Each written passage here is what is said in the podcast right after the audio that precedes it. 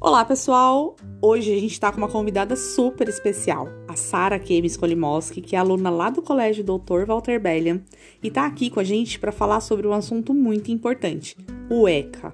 Sara, como você tem passado? Eu tenho passado bem. Ah, que legal. Sara, o que significa a sigla ECA?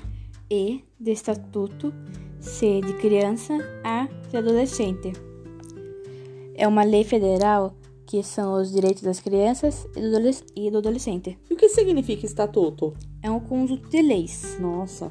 Quando surgiu o ECA, Sara? Surgiu em 3 de julho de 1990.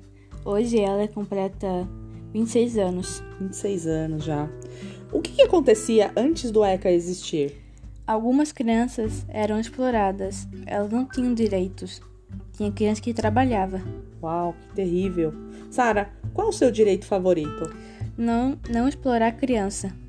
Já que esse é o seu direito favorito, conta pra gente o que aconteceria com você se você, por exemplo, tivesse que trabalhar nessa idade. Seria muito terrível. Eu não, eu não podia brincar, não estudar direito, eu só ia trabalhar.